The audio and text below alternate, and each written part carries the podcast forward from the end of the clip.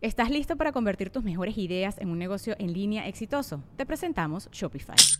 Tal vez no lo sabías, pero nuestro podcast More Than Mamis es un negocio y lo empezamos por supuesto para desahogarnos y hablar sobre la maternidad, no para convertirnos en expertas de ventas y del e-commerce. Así que sí, necesitábamos ayuda para vender nuestro merch y poner en marcha nuestra tienda. ¿Y cómo suena con Shopify?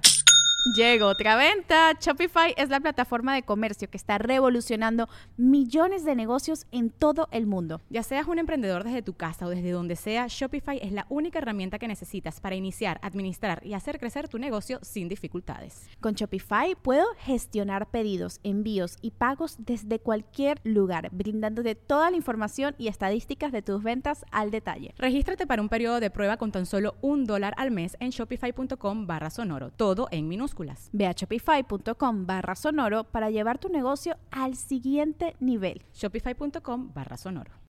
Estás escuchando Leyendas Legendarias, parte de All Things Comedy Network.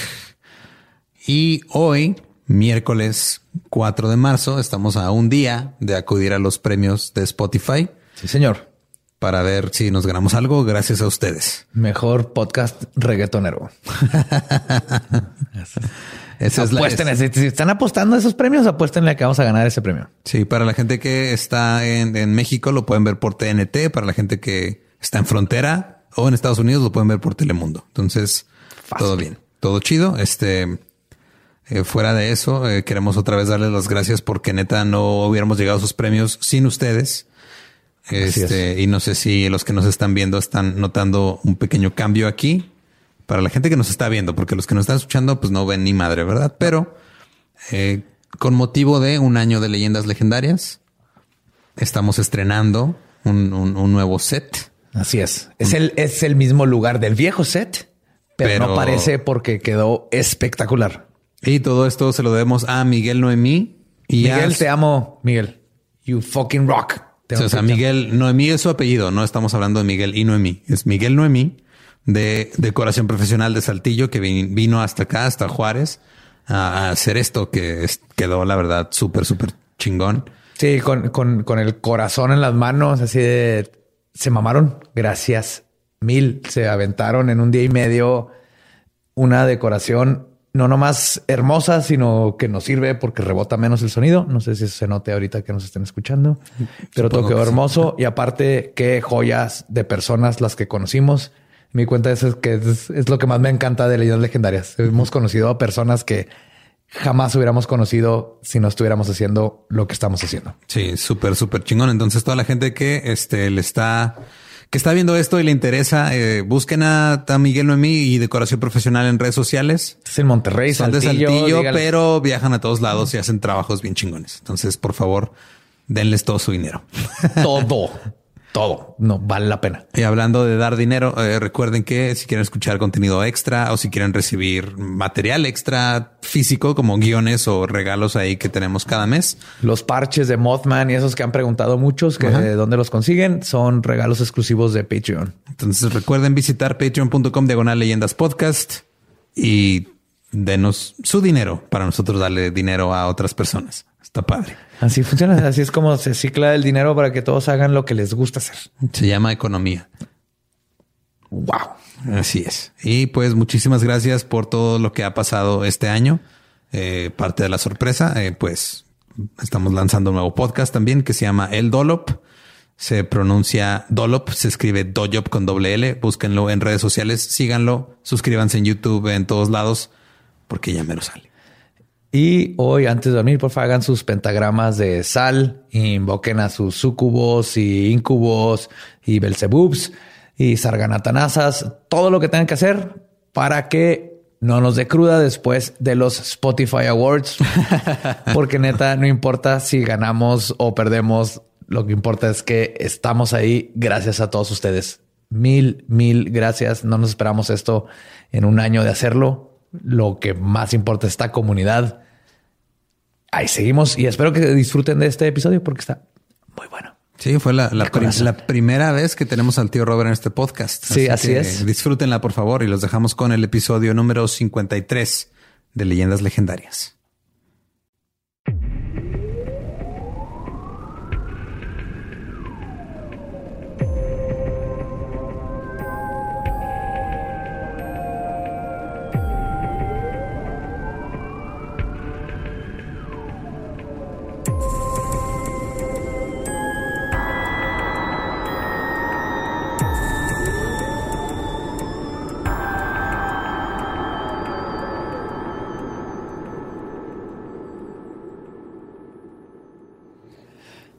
Bienvenidos a Leyendas Legendarias, el podcast en donde cada semana yo, José Antonio Badía, le contaré a Eduardo Espinosa y a un invitado especial casos de crimen real, fenómenos paranormales o eventos históricos tan peculiares, notorios y fantásticos que se ganaron el título de Leyendas Legendarias. ¿Qué tal, macabrosos? Estamos de vuelta en otro miércoles sabroso de misterios. ¿Cómo estás, Eduardo Espinosa? Acompañándome, como siempre. Estoy usando una chamarra que si están en Spotify no la pueden ver. Que le va a tu cabello. Sí. Ay, la mía al mío. Ah, míranos, qué, qué bonito. Yo estoy aquí, no lo puedo ver. ¿eh? y esa hermosa y elocuente voz viene de nuestro invitado por primera vez en la silla embrujada. Sí, sí. Wink. Tío Robert. ¿Qué, tal, tío? No, ¿qué tal? O- ¡Qué oigan, milagro! Por fin me invitaron, chavos. O sea, ya, ya era justo que, que- que yo me diera una vueltecita porque yo decía, ¿por qué no me invitan? Ya sé, ¿verdad? No, no, se, había, no se había dado la oportunidad de que Sí, nos no, yo dije, acompañaras. Pues que no, no confían en que pueda salir algo chido. y cuando dijeron, no, pues vas para Juárez y vente a grabar, dije, bueno, pues voy, ¿no? Porque tenía, esa es una clavada de, de estar en algún programa con ustedes. este, porque, pues, ¿para qué se hacen los podcasts? Para que perduren, para que ahí- estén Que durante años, momentos que de- momentos históricos. Porque eso es lo que pasa con los podcasts. Se Claro, graban claro. y ahí se quedan. Ya ahí se quedan para siempre, para la eternidad. Exactamente. Entonces, mira, un gusto, un gusto estar aquí. Y como dirían en el mundo del cine, toma dos. Tomado. Ven. pues ahí les va. Ay, Iconoclasta, revolucionario en su arte. Un hombre bueno que se volvió malo. Traidor de mujeres y hombres por igual. Corruptor de la inocencia. Ángel oscuro y autoproclamado anticristo. Un hombre talentoso que despreciaba la convención y finalmente se destruyó a sí mismo en su búsqueda incesante de verdades imposibles. Llamado el hombre más malvado del mundo y la gran bestia 666. Hoy les voy a contar del fundador de algunos de los templos mágicos más importantes de la historia, la leyenda y maestro que revolucionó las prácticas ocultas y el escalador de montañas por excelencia llamado Alistair Crowley. Mr. Crowley. Wow, wow. ¿Lo ubicas a Alistair Crowley? eh, no, la, sinceramente, sinceramente no. Peloncito, tiene, sale en la portada de Sgt. Peppers de los Ah, Beatles. Ahí anda, así de importante fue. Pero el, el, el- bueno, ahorita Es no un mago, fue mago, este filósofo, poeta, escalaba montañas bien cabrón y es todo un desmadre este vato. Y es la inspiración de todos. Manson, el Ozzy Osbourne tiene, bueno, Black Sabbath sacó la canción. Es un chingón. Y, y antes de empezar, le quiero decir a los tres telemitas que nos, que nos escuchan que por favor no nos manden correo. Yo sé que va a faltar mucha información, pero esta es nomás la biografía acotada de Crowley. Ya habrá un programa nomás de su filosofía de telema y todo eso. Entonces, no me manden correo diciéndome que faltaron cosas. Ya sé que faltaron. O sí, mándenme. De todas los voy a leer. o sea, les va para que conozcan a Crowley. Venga. Los Crowley pueden ser encontrados en Inglaterra desde el tiempo de los Tudors, pero su origen es celta, o Crowley es común en el sur oeste de Irlanda. El patriarca Edward Crowley estudió para ser ingeniero, pero nunca se dedicó a la profesión. Era un devoto cuáquero que luego se convirtió a protestante de la hermandad de Plymouth. Güey, los cuáqueros estaban bien locos, güey. sí, les dicen cuáqueros porque este, tem- parecía que temblaban. Ah, ¿sí? Ah, eran los Quakers. Los Quakers. Ajá, como de... Cuando, cuando de terremoto. Ajá, como de terremoto. Y estaban bien locos, güey. De hecho, muchos, o sea, muchos de los Quakers, los que llegaron a Estados Unidos, Son de los fundadores, son de los Ajá, de primeros los fundadores que llegaron a Estados, Unidos. Unidos, llegaron y empezaron a hacer como cosas todavía más conservadoras que, que los religiosos conservadores, porque los religiosos conservadores para los cuáqueros eran muy liberales. De hecho, los religiosos conservadores de Inglaterra corrieron a los cuáqueros de lo raro que eran y que no los soportaban. Así de... Sí, los cuáqueros son ¿Pero por qué temblaban? fanáticos. pues cuando rezaban hacían así como... Parecía que estaban temblando. Ok. No, nadie sabe por qué. Y rezaban más el 19 de septiembre o algo. ¿no? Chavos, hoy es 19. Vamos a rezar. O sea, ellos creen en la Biblia literalmente. De hecho, era tan religioso que le leía la Biblia a su esposa cada mañana, todos los días después del desayuno. Se aventaron unas 15, 20 páginas. Ahorita va el postre. 15, 20 páginas con ese Arial 7 Sí. a renglón seguido a dos columnas. Eso es. En hojita de arroz. eh, yo, yo nunca he podido leer, yo creo que una página completa de la, de la Biblia. Porque se me quema, te decía. no, pero supongo que tú has leído la Biblia, ¿no? Sí, sí, lo estuve seis años en escuela católica. Yo estuve tres en escuela católica. Qué pinche miedo me dan los dos. ¿Sabes qué es lo peor? Que, me invitaron a que es foro y solo estoy con ellos. O sea, si me han dicho hace un año, güey, vas a ir a Ciudad Juárez y vas a estar con dos adultos de más de 30 en un foro que parece una bodega abandonada, diría, ah, ok, sin snuff, ¿no? o ser humano. o ser humano. Cualquiera de las dos. Pues, Crowley. Crowley. Estaba hablando del papá, obviamente, quien se casó en 1847 con Emily Bertha Bishop, a quienes sus amigas llamaban la pequeña niña china, porque él parecía como chinita que era una devota artista visual cuyos sueños fueron abatidos por la institución, mientras que sus sueños fueron reprimidos por la religión, convirtiéndola en una mujer intolerante y frustrada. Eso es la época victoriana. Esto era... Era, la, norma. exacto. Exactamente. Hubiera estado muy bonito que quisiera ser bailarina. Para que porque bailó, Berta. tomó un chingo de tiempo. pero llegaste, llegaste, llegaste. llegaste, De eso se trata. No es una carrera, es un maratón. Quitarte lo pendejo es un maratón. Oigan, tengo una queja sobre el tarro que me dieron. No se ve el logo. Está al revés. está, al revés. Ahí, está, ahí le pasamos la queja al, fan de Guadalajara que nos regaló. Equivocó. Fan de Guadalajara. ¿Qué onda? Pues esta hermosa pareja tuvo un hijo el 12 de octubre de 1875 en Warwickshire, en Inglaterra, a quien bautizaron como Edward Alexander Crowley, cuyo nacimiento fue notable desde el momento de su llegada. Llevaba sobre su cuerpo las tres marcas distintivas más importantes de un Buda.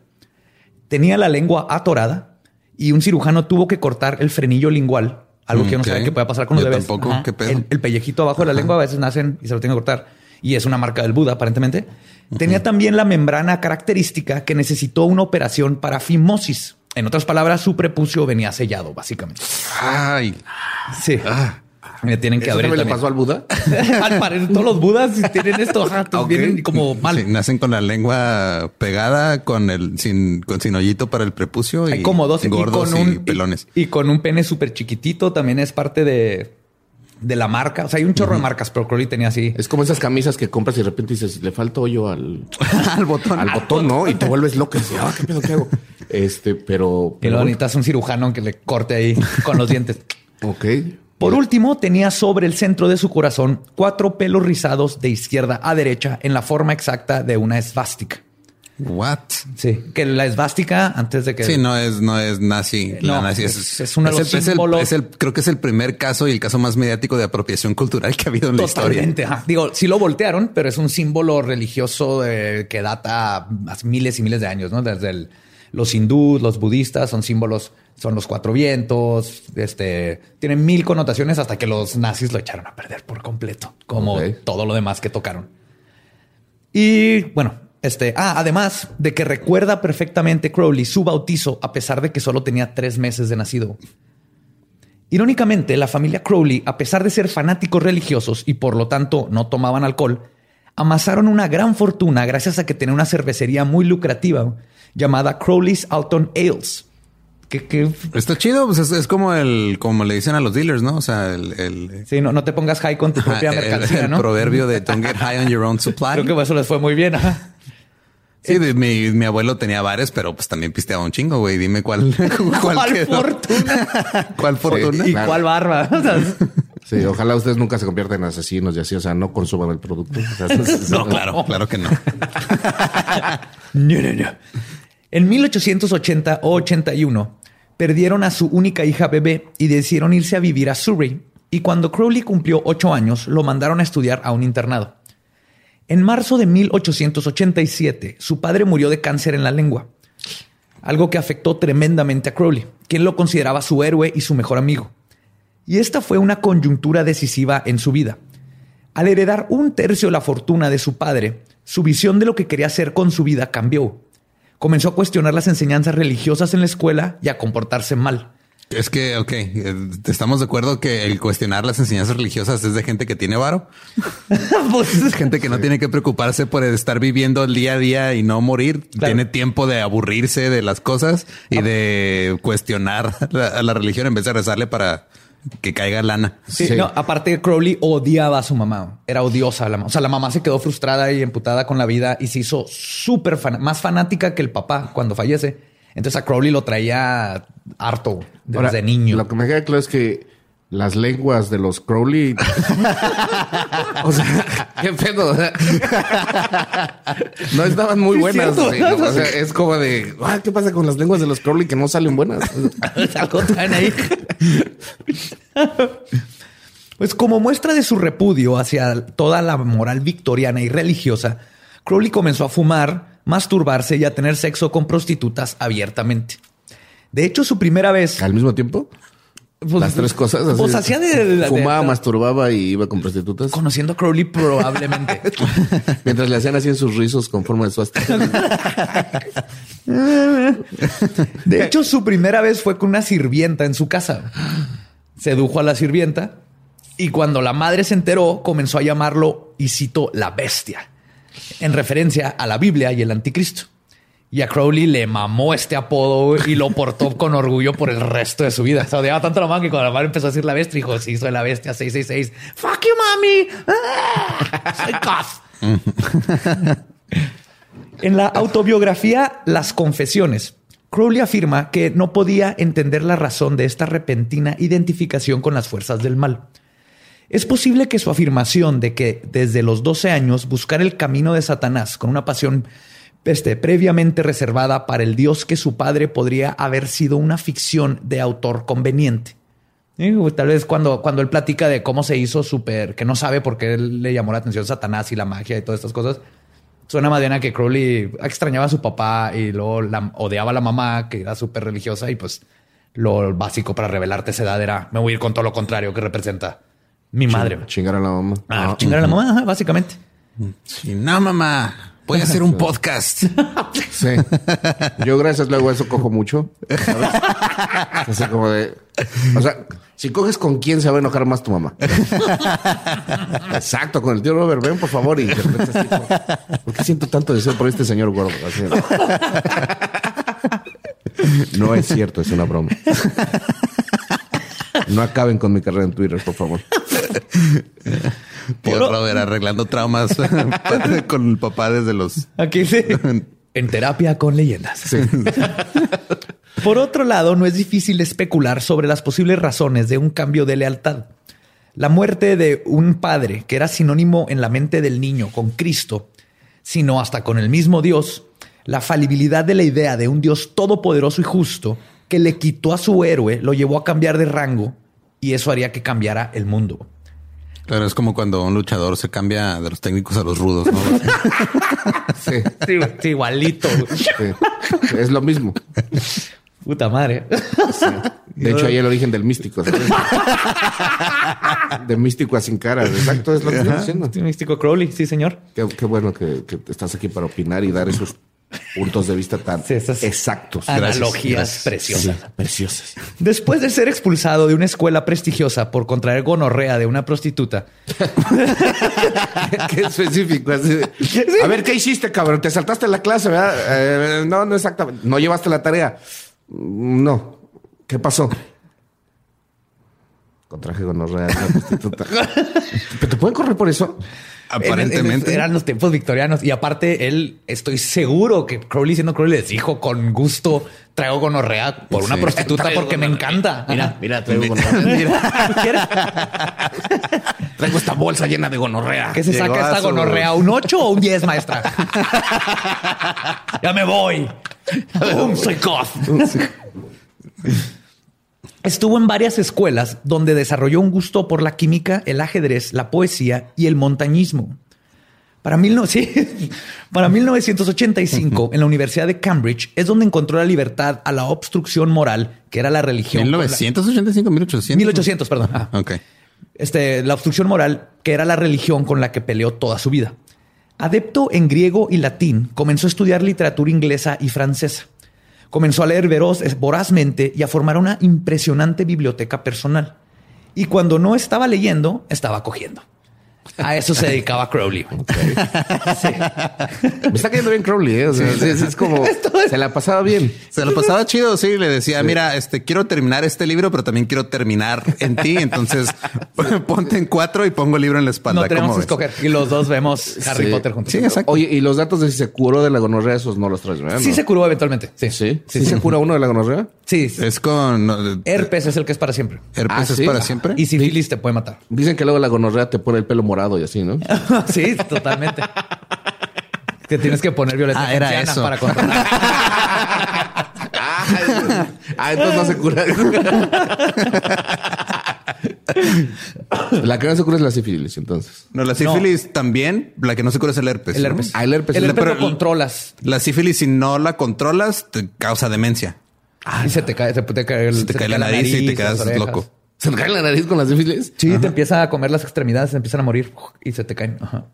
Sí, estaba bien culera. No, no Ahorita ya no hay problema porque pues es, es, este nomás detectarla y Que es la control, penicilina, ¿no? La que- Sí, ajá. Sería más lógico que se, que se te cayera el pene, ¿no? Que en lugar Creo que también es parte de, pero ese pues puedes esconderlo. Pero el, que se te cayó la nariz por sífilis está un poquito difícil de. A menos que te hagas payaso. Sí. Uh, ya voy a desconfiar de los A payasos. lo mejor Carmen Campuzán Rayón solamente tuvo sífilis. y nosotros pensando que se había mal operado, que era cocainómana. podría ser. No, tenías nífilis, ¿no? Que estaba sniff, sniff con la cosa. Sífilis. Sí, mira, eso sería algo que dirías tú. Así, snífilis. Snífilis. En lugar de sífilis. Pues Crowley encontraba el acto de la seducción y luego el encuentro sexual intoxicante.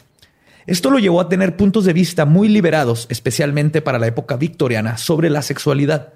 Abogaba por la libertad de la sexualidad femenina y aborrecía la doble moral de los tiempos sobre el sexo, que en los tiempos victorianos, pues ya saben. La doble era, moral ¿no? que todavía existe ahorita. Exacto, claro, claro, Poquita. claro. Pero él en los tiempos em, victorianos era ya un- Sí, o sea, era una doble moral con un chingo de encajes y cosas todavía encima que tenías Sí, que que, quitarle. que te tardabas tres horas en mudarte cada mañana. Crowley era conocido por dejar atrás de sus amoríos, eh, de sus amoríos, un camino de devastación de amantes.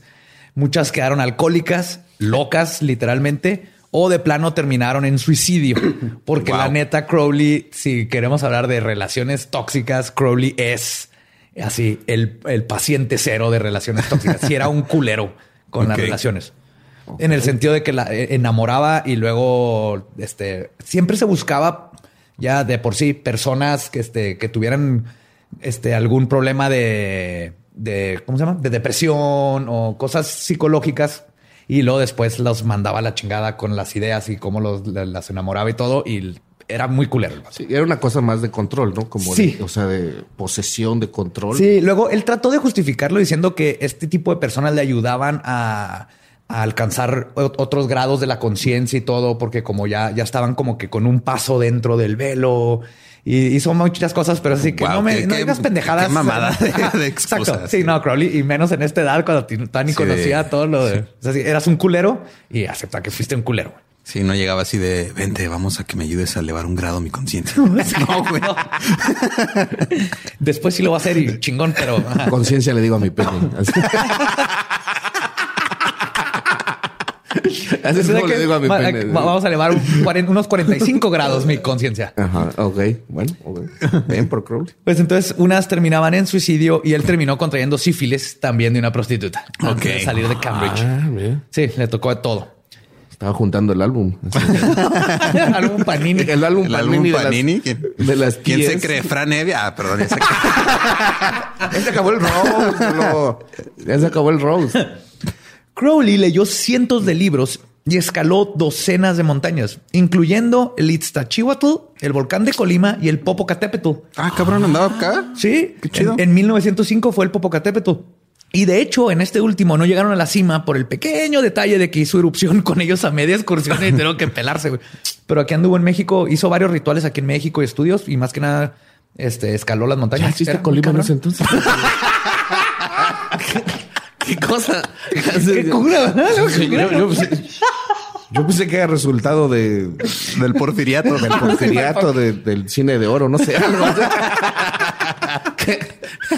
Pero mira, Colima. Mira, ¿eh? una cosa que aprendimos todos. Pero su primera experiencia mística significativa sucedería mientras estaba de vacaciones en Stockholm, Suecia. En diciembre de 1896 tuvo su primera experiencia sexual con otro hombre, lo que le permitió reconocer su bisexualidad y le abrió la mente y otras cosas a nuevas experiencias.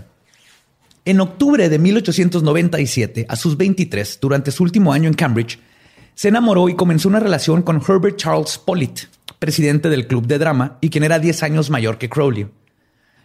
Herbert era un vato, no por si. Sí.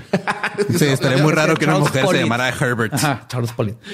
Ese fue de los momentos más felices de su vida, que Crowley describe como, y cito, esa intimidad ideal de los griegos que consideraban la mayor gloria de la virilidad y el premio más preciado de la vida. Pero más allá de una relación amorosa, la vida de Crowley cambió en ese momento cuando Pollitt le presentó al movimiento decadente, que era una corriente artística, filosófica y literaria donde figuraban artistas como Paul Verlaine, Charles Baudelaire y Oscar mm, Wilde. Sí, entonces eran los nuevos poetas y artistas que están haciendo todas las cosas chingoncísimas. Y fue dentro de este movimiento donde conoció el libro de A. E. Waite, Book of Black Magic and Pacts, el libro de la magia negra y los pactos. Y los packs. no, es que sí le gustaba mucho el sexo. No, sí, sí vamos a ver. Crowley estaba obsesionado con el, el libro de la negra y los packs. De hecho, creo que fue un gran hombre en, todo el misticismo y así, pero sí siempre tuvo un pedo con el sexo. Se nota que estaba, tenía, como si estaba enfermo sexualmente, tenía una, una adicción muy cabrona, que obviamente estaba ahí este, copulando para, para cancelar algo más de su niñez. Copulando, ¿qué? Copulando. Estamos en tiempos victorianos. Está poseyendo el espíritu de Crowley. Copulando. ¿Dónde lo sacaste? De las, de las flores del mal de Baudelaire. Podemos ir a copular. Pues Crowley quedó tan intrigado con este libro que le mandó una carta a Wade preguntando por más información.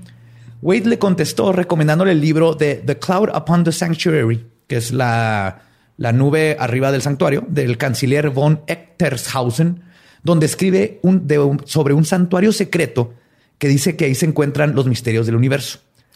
Y desde ese momento Crowley decidió que buscaría entrar a esa hermandad. Y cito, ansiaba apasionadamente la iluminación, la perfecta pureza de la vida, el dominio de las fuerzas secretas de la naturaleza. Pero Polit pasaría a segundo plano contra la búsqueda por la iluminación y su relación terminó en, en el verano de 1898. Algo que Crowley reconocería como, y cito, una equivocación idiota.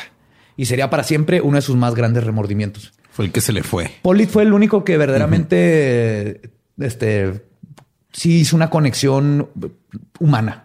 Con los demás era sexo. Con, con Polit sí fue su, la primera, pero pues estaba chavo, Alistair. Hizo esas cosas de... Sí, tenía, tenía cosas que hacer y este vato era 10 años mayor, andaba con estas pendejadas y eventualmente pues no funcionó. Y Crowley pues sí se chingó, pero de todas las cosas buenas hizo cosas muy chingonas. No, no más veranos juntos. Crowley adoptó el nombre de Alistair, que es la forma galesa de pronunciar Alexander.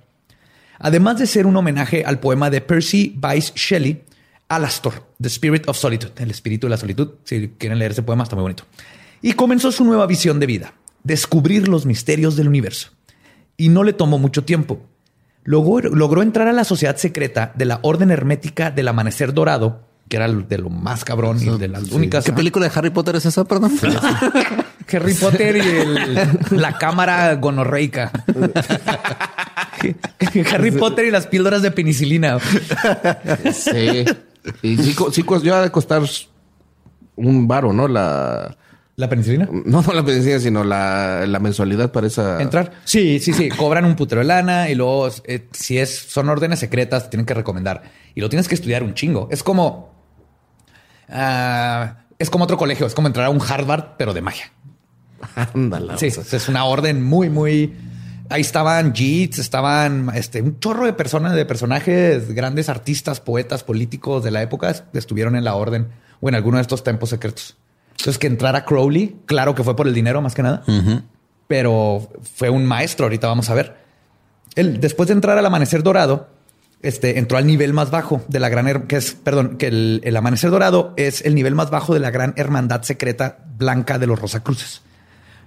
Fundada por William Westcott y McGregor Mathers en 1887, el Golden Dawn o la Aurora Dorada es una mezcla ecléctica de varias de las tradiciones esotéricas occidentales más antiguas, que incluyen hermetismo, masonería, rosacrucianismo y artes teúrgicas derivadas del cabalá judío.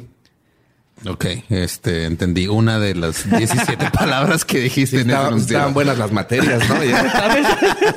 y uno tomando máquinas y herramientas en la, en la secundaria. sí, artes teúrgicas y diseño 1. Después de unirse al capítulo londinense del Amanecer Dorado, el 18 de noviembre de, 1900, de 1898, Crowley se denominó a sí mismo el Conde Vladimir y comenzó a avanzar en cada nivel sucesivo de habilidad. Finalmente se graduó de la primera orden y buscó entrar a la segunda, la Orden de la Rosa Roja, lo cual logró en enero de 1900. Por esta época, Crowley conoció a Alan Bennett, un mago honrado en el Amanecer Dorado, cuyos poderes mágicos se consideraban superados solo por los de McGregor Mathers, que son los fundadores. Bennett se acercó a Crowley después de una ceremonia del Golden Dawn y lo acusó de incursionar en fuerzas malignas más allá de su control. Y tenía razón. Crowley, de hecho, había estado estudiando en secreto el sistema demoníaco conocido como la magia de Abramelin. Ok. Que describe un ritual complicado para adquirir un ángel guardián, pero puede ser muy peligroso. Un ángel por que no, diablos que no se te lo dan cuando te bautizan.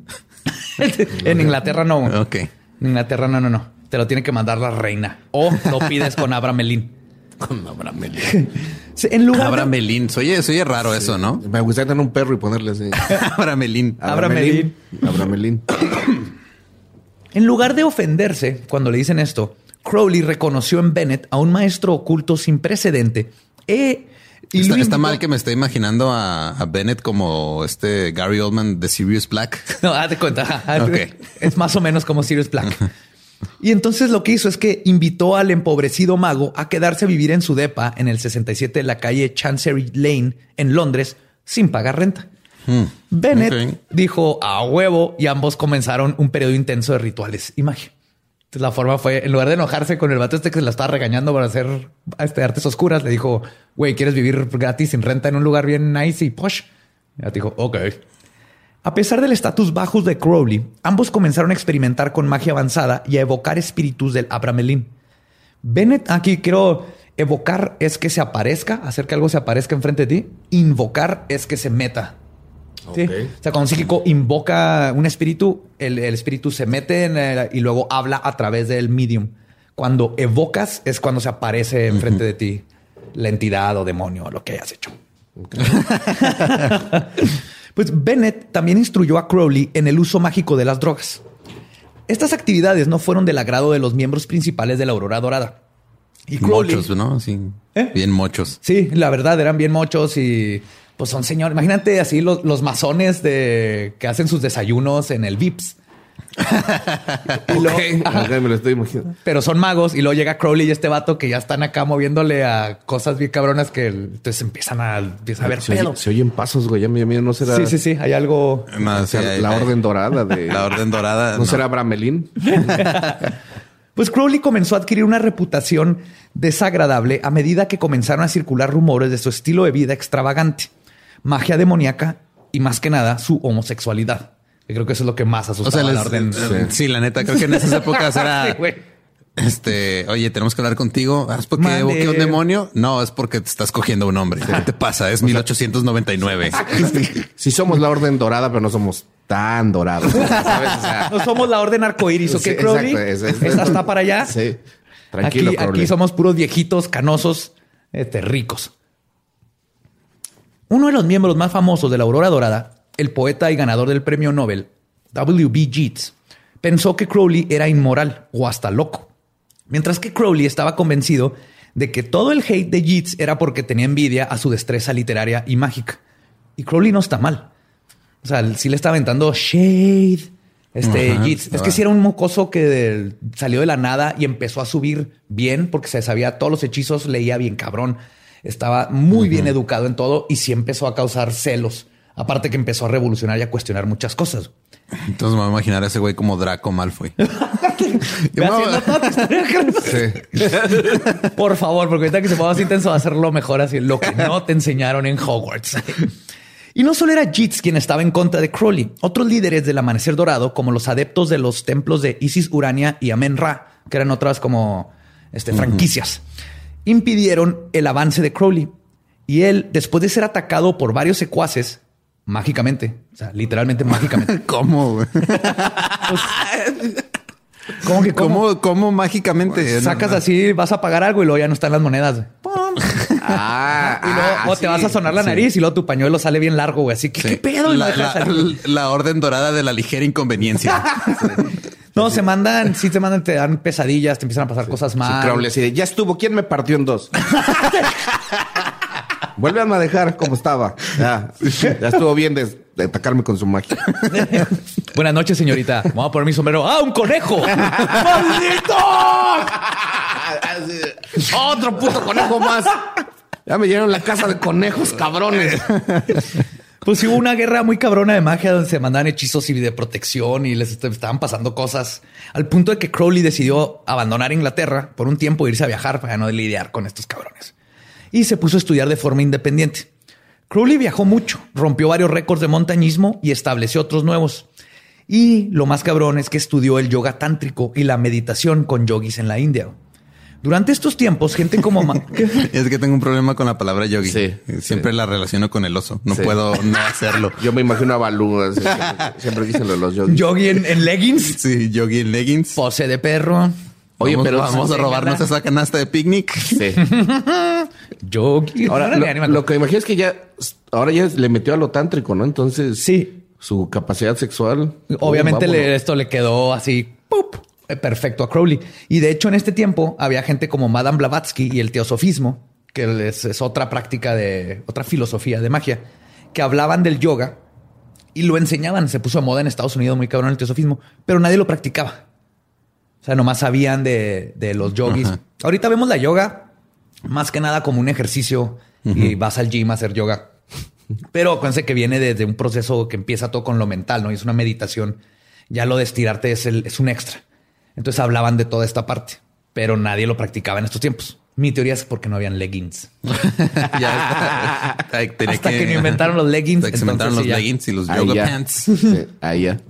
Pero Crowley no solo aprendió la teoría y la práctica, sino que encontró el paralelo entre la magia occidental y el yoga que nadie había detectado. Para Crowley, el yoga y los rituales herméticos meticulosos con dagas, cálices dorados y estas cosas de sacrificios son dos técnicas diferentes para llegar al mismo punto. La gnosis, la introspección, callar la mente, conectarte con el macrocosmos. No más que él dice que el yoga es una forma esotérica de hacerlo, o sea, una forma interna, lo haces desde adentro, y la magia ritualística es exotérica, es hacia afuera, haces rituales, gritas, bla, bla, bla, bla, y te pones batas que bañaste en, en sangre de cabra en luna llena, es súper complicado. Es un... De- Ah, deja de eso. describir tus lunes, por favor. Cualquier domingo para Badía. así. Pero ambas disciplinas buscan lo mismo, la iluminación de la persona. En 1903 se casó con Rose Kelly y en 1904 viajaron a El Cairo como parte de su luna de miel. Durante su estancia, Rose, quien no tenía ningún interés por el ocultismo, comenzó a tener episodios donde entraba en trances. Al salir de ellos le decía a Crowley que Horus lo estaba esperando. Horus es el dios del cielo, hijo de Isis, hermano de Set, que es el dios del desierto. Todo esto es mitología egipcia. Eso Sí. es una moto. Es una moto. Ay, yo, yo dije, es, es, es- es Soris. Y les voy, a dar, les voy a dar un dato muy divertido de Horus. Horus. Entonces, Horus es el dios del cielo, es hijo de Isis y es hermano de Set, dios del desierto y patricida de Osiris. Él es el que mató el padre de ambos. Quien, este, Set intentó mostrar su dominio sobre Horus teniendo relaciones sexuales con él. Sin embargo, Horus coloca su mano entre sus muslos y atrapa el semen de Set y luego lo arroja al río para que no se diga que Set lo ha inseminado. ¿Qué Pero ahí no acaba el pedo. Los egipcios bien vergas, güey. Todas las mitologías están bien chingonas porque ahí no acaba, güey. Luego, Horus echa su propio semen en un poco de lechuga, güey. Porque era la comida favorita de Set. Deja de describir mis domingos.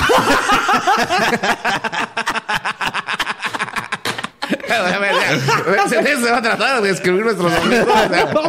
no vamos a llegar. Ya se acabó. Robert ya se acabó el ranch. Ahí voy, ahí voy. Deberían traer quelites, chavos. O sea, siempre le... Lo mejor es que estos son dioses, ¿eh? No, son dioses. O sea, va a venir en su lechuga. Ok. Ok, entonces, Voy a echar mi leche en su lechuga. bueno, me queden que Horus se viene en la lechuga, ¿no? En la lechuga y luego, y luego después de que Seth se come la lechuga, Ah, caray. van los dos a resolver la discusión. a ver, no, no, no, no. Te saltaste un punto. A ver. O sea, sí. Ok, se viene la lechuga y de- no puede ser eso y de repente decirme, y una vez que el otro se comió la lechuga, no, a ver. hay algo en medio, hay una historia en medio. ¿Por qué, ¿por qué se comió una lechuga con mecos? Porque es su comida favorita, la lechuga. ¿Es en serio? Es su comida favorita. Ok, a mí me encanta la pizza, pero ¿sabes? o sea. O sea, si de repente digo, "Ah, mm, eso no es pepperami, o sea, ¿sabes? O sea, sí, sí le echas una vista antes, ¿no? No sé. Ahí te está saltando algo importante. No sé si puso una lechuguita. No describen también. Son jeroglíficos. Estamos- esto viene de jeroglíficos. Quiero, quiero imaginar que llegaron, cómo pusieron Este lechuguita, jeroglífico es lechuga, semen, Y lo- entonces está se uno lo sobre otro. Y luego ahí Esta está es la boca de Isis. O sea, ok. Y ahí está Seth comiéndose. Seth, Seth. Entonces Seth se lo comió. Entonces, ¿hasta dónde vamos? Este Seth se vino arriba de Horus, pero Horus el semen lo se lo atrapó sacó y y lo lo aventó. Ajá, y luego, luego entonces, Horus se y vino en la lechuga de Seth. Seth se comió Sí. la lechuga. Ajá. ¿Y Y entonces se luego? van, se van ante, ante los otros dioses para resolver la discusión sobre quién era el más chingón y se merecía gobernar Egipto. Porque se acuerdan, Seth mató al papá. Entonces los dioses primero escucharon el reclamo de dominio de Set sobre Horus. Y en toda su sabiduría, los dioses invocaron a su semen. Pero su semen respondió desde el río. y dijeron, eh, güey, no es cierto que te cogiste Set porque invocaron tu a... semen- Ok, hace rato dijiste cuál es la diferencia entre invocar y evocar.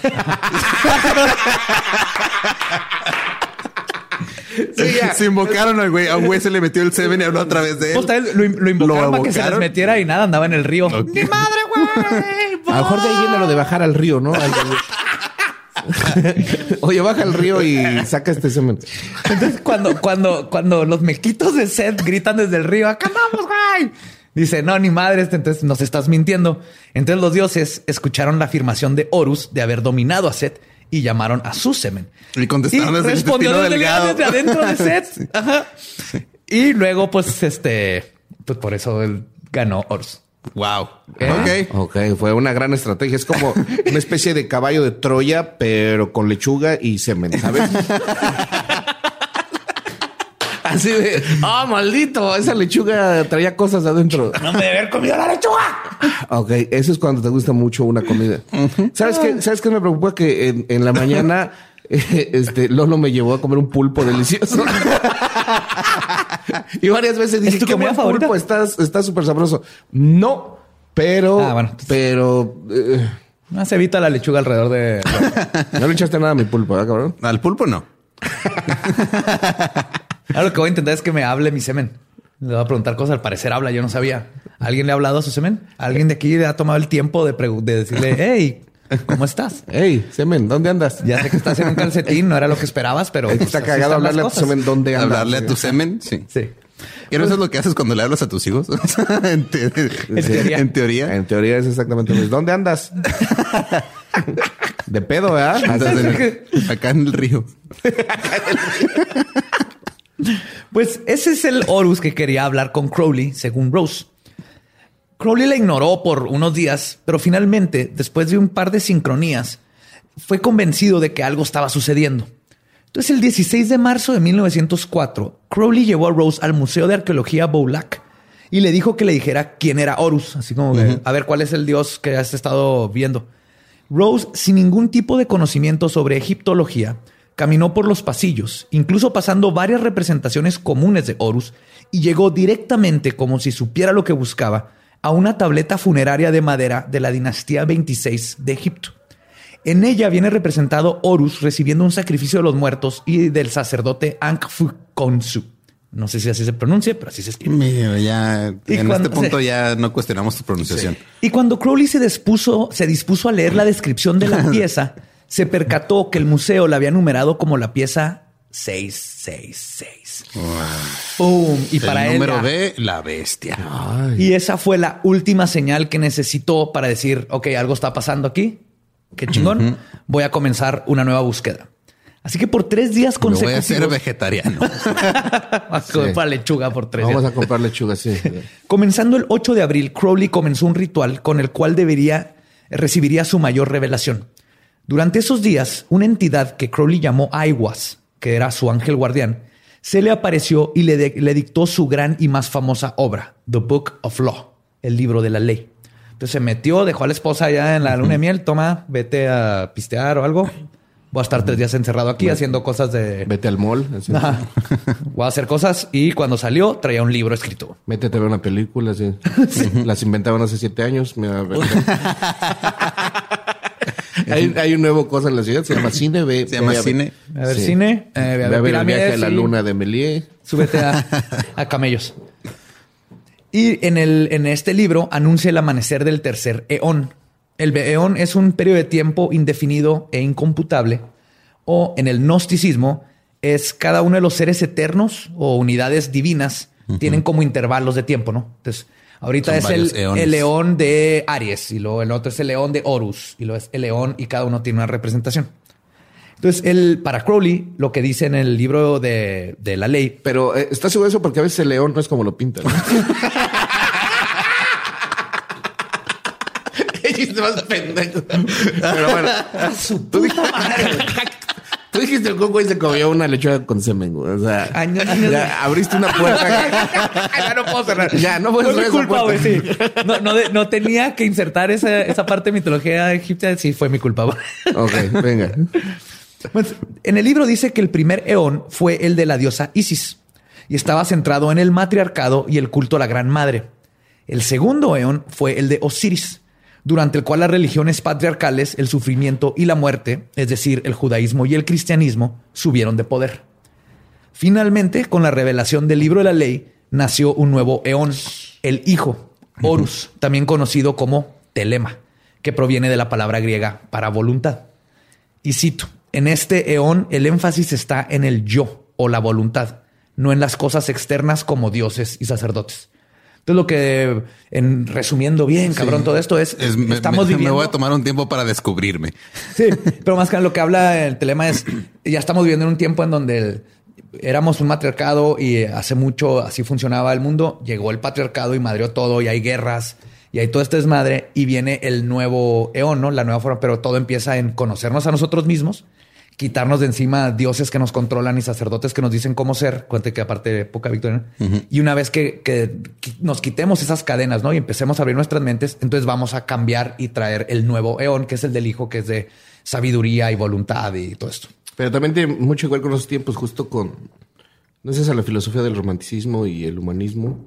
Era el, era el zeitgeist del momento, exactamente. En ese momento eran, eran todos esos artistas que estaban rompiendo, siempre viene, ¿no? De estas culturas.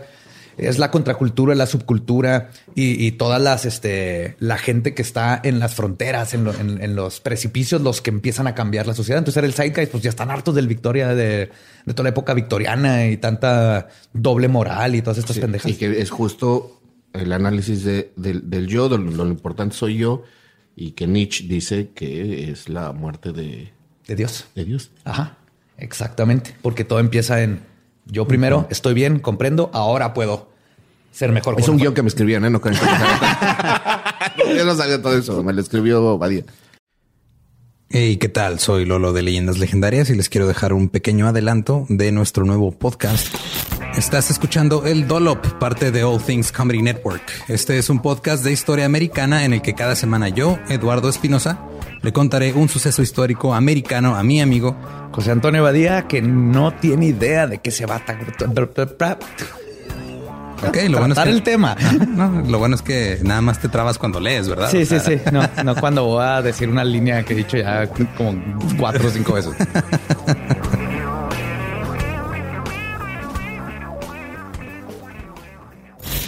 De joven comenzó a trabajar en barcos y en 1816 fue capturado por el pirata Jean Lafitte en la costa sur de Texas. Güey, ese será mi sueño. Ok, top uno, que me secuestren este, extraterrestres. Número dos tiene que ser que me secuestren piratas. Estén pendientes y suscríbanse a El Dolop. Pues los principios centrales del libro de la ley y de Telema son, y cito, haz tu voluntad, será la totalidad de la ley. Entonces, haz tu voluntad, sin hacerle daño a los demás, pero haz tu voluntad. Mientras que algunos han interpretado esto para justificar una vida de autocomplacencia, Crowley puso una interpretación diferente en las palabras, viendo en el término voluntad la capacidad de controlar las acciones de los demás y tuyas para crear un cambio en el entorno. Los otros principios de esta filosofía son, y cito, el amor es la ley, ama bajo tu voluntad, pero Crowley hace la distinción importante en que tenemos que conocer la diferencia entre amor y amor. Amor, entre comillas. Ajá. Y que debemos aprender a escoger bien entre la paloma y la serpiente. Casi Este güey era la serpiente. Obviamente, va siempre a la serpiente en este amor. Pero ¿cuántas veces ha, ha llegado alguien a una tienda de mascotas queriendo comprar una paloma y se ve una serpiente, güey? Eso ya también es... Pues te llevas las dos porque tienes que comer la serpiente, ¿no? Sí, buen punto. Sí. Ok, Y- no, no entendí lo de la paloma, pero le preguntaré a López Obrador.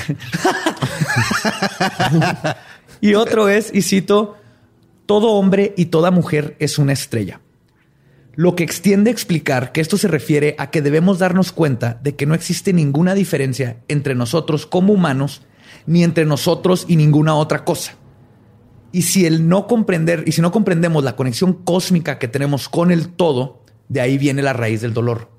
Es cuando nos separamos y entonces, si se fijan, parece como contra contrario el yo y la voluntad contra el date cuenta que eres parte del todo, pero el punto es que primero tienes que darte cuenta de tú para luego acceder a la voluntad y entonces a la voluntad, a la conexión y ya todo se vuelve chido. Es, es todo un proceso. Está complicado. Sí, sí, no, sí, sí, sí. Trabajas en ti, a la vez trabajas en, en los demás. Claro. Y entonces ya una vez que trabajaste en ti, puedes abrirte a esta noción de Ningún, ah, qué ningún hombre es una isla. Así es. Todos estamos conectados. Así es. Para 1906 perdió a su hija, uf, Nicole Ma Ahatur Hecate Safo Jezebel Lilith Crowley por fiebre tifoidea. Pensé que el U era como qué fuerte que perdió a su hija. Pero ya después a medio camino me di cuenta que era por el nombre, Por ¿verdad? el nombre, Nicole Ma Ahatur Hecate Safo Jezebel Lilith Crowley. Chécate zafo. o sea, Chécate, Entonces Safo se murió de tifo. Safo se murió de tifo. Ahora, eh, eh, ¿sab- te voy a decir por qué no me dio tanta tristeza, porque ni siquiera nos habías dicho que iba a tener una hija. Ah, sí, ¿verdad? Ah, Pero- tuvo una pero- hija con. O sea, para el para Con la que se fue con. Rose tuvo una hija. Ah, Nicole Maha Torjecate Safo Lilith Crowley, quien murió de tifoidea. Y aparte estaba en proceso de perder a Rose por alcoholismo. Y entonces tuvieron sus- ¿El alcoholismo de ella o de, de él? ella, de ella. No, él no era Él no alcohólico. era alcohólico. Pisteaba, y Pisteaba, pero no drogas, era- pero Tanto no era- estar hablando con Arus o cómo se llamaba. Horus. Horus, pues, Pues, se hizo, se hizo borracho. Lo que sí es, o sea, a Rose de hecho la diagnosticaron con ya demencia alcohólica. Ay, güey, eso Sí, está cabrón. Al final eh, se puso muy, muy, muy mal. O sea, ya le está dando la cirrosis. Sí, cirrosis y Delirium tremens. Delirium Delirium tremens. tremens. Sí, qué fuerte. Pues tuvieron a una segunda hija. Este nombre sí está bien chingón. Lola Sasa. Con Z ¿Lola las dos. Sasa? Ajá, Lola Sasa. Sasa. Está Me bien gusta más chingón que ese Es una Lola Sasa. Lola Sasa. Que chécate, mídete, muévete. ¿Cómo se otra? Chécate, mídete, muévete. No, Safo. chécate, mídete, muévete, Crowley. Sí. Lola. Lola, Lola. Lola Sasa es más bonito nombre. Sí, está muy bonito. Pues eh, ya con Sasa, Crowley hizo un ritual para asegurar que no sufriera la misma fe que Nicole. Y Se pues llama- funcionó, güey. Se llama vacuna. Oy, lo. Abre la boca, toma, ajá, dos gotitas, vámonos. No, sí, pero eh, técnicamente funcionó porque no se murió. ¿No se murió? No, no. Ella sí. ¿Nunca? Nunca. O sea, No, funcionó, eventualmente. ¿verdad? Pero- Después fundó su propio grupo mágico para mandar a la verga a los magos cerrados de la tercera orden de la Gran Hermandad Blanca y le puso el nombre Astron Argon o AA, pero es A tres puntos en forma de triángulo, A tres puntos, que significa la estrella de plata, cuyos miembros están dedicados al avance de la humanidad a partir de buscar la perfección del individuo en cada plano de existencia a través de una serie gradual de iniciaciones universales. Su inici- La iniciación era de 12 pasos también. Es la- Sus iniciaciones son sincréticas, unificando la esencia del budismo con el yoga vedático y la magia ceremonial. Entonces ya es donde por fin agarró todo lo que había aprendido y lo hizo uno, porque la orden dorada eran súper cerrados, eso no, no iba a jalarlo.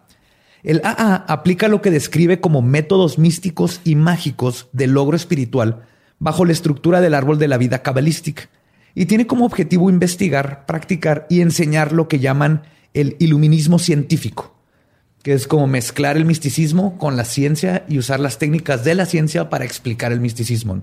Él habla mucho de cómo toda la, lo, antes, eh, digamos, los imanes eran magia hasta que no le pusimos nombre y descubrimos cómo funcionaba. Pero eso no quita que la magia reconocía el poder en los imanes, ¿no? Y lo investigó.